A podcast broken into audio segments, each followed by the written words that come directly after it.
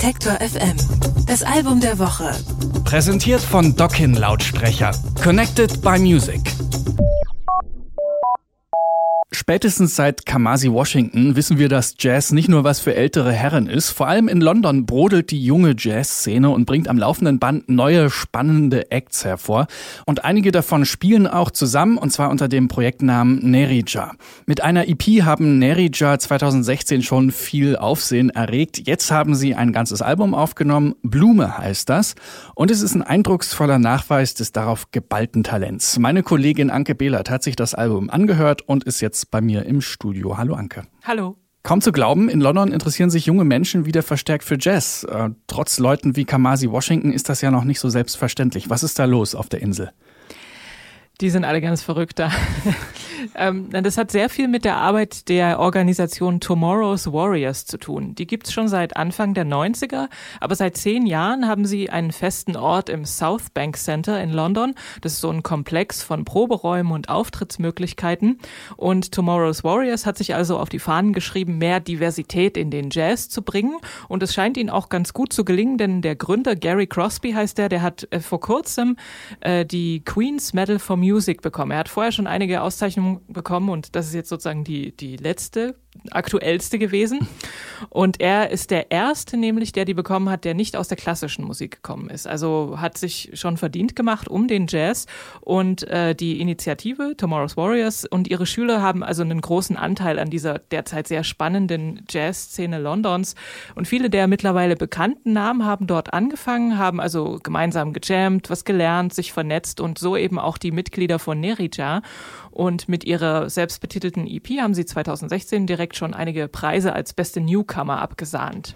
Wer steckt denn da jetzt genau dahinter? Ich habe es anfangs erwähnt, es gibt so einige Acts, die da gerade sich tummeln in der Szene und jetzt gibt es eben dieses Projekt Nerija, wo so ein paar Leute zusammenkommen. Genau. Da gehört zum Beispiel die Gitarristin Shirley Tete dazu, die Saxophonistin Nubia Garcia, die auch viel beschäftigte Gastmusikerin ist und mit ihrer eigenen Band Maisha und auch solo recht erfolgreich.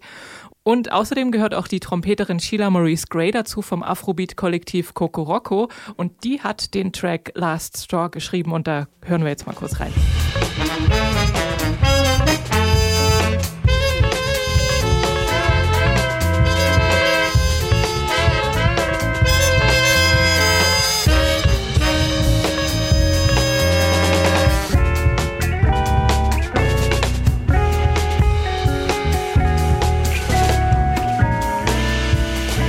Blume heißt jetzt also das Debütalbum von Nerija. Wie klingt das? Die Musiker verbinden unterschiedliche Spielarten des Jazz, zum Beispiel mit Afrobeat, Soul, Funk und auch so ein bisschen Hip-Hop. Sie spielen so ganz dicht verzahnte Kompositionen, bei denen sich die Bläserinnen äh, die Bälle zuspielen. Die Band wechselt im Tempo und Richtung und groovt dann wieder ganz gemeinsam, lässig, eingängig und voller Enthusiasmus in dem Song oder in dem Stück EU, was emotionally unavailable heißt. zum Beispiel betteln sich Gitarre und Blasinstrumente.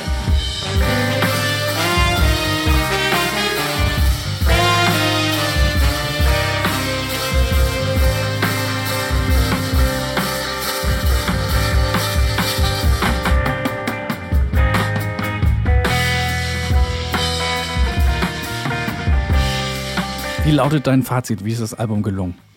Also die Spielfreude, finde ich, springt aus jeder Note und aus jedem Riff. Da äh, steht überhaupt nicht äh, zur Frage. Hier sind gute Freunde am Werk, die sich schon lange kennen und die sich auch gegenseitig unterstützen, aber eben auch herausfordern. Und Blume fängt diese ansteckende Energie und gewinnende Dynamik von Nerita ganz gut ein. Und in diesem Zusammenhang sollte man sich die Band wahrscheinlich auch auf jeden Fall bei nächster Gelegenheit live anschauen. Blume heißt unser Album der Woche, kommt von der Band Nerija oder vom Künstlerkollektiv Nerija. Anke Behlert hat's vorgestellt. Vielen Dank. Alle Beiträge, Reportagen und Interviews können Sie jederzeit nachhören im Netz auf detektor.fm.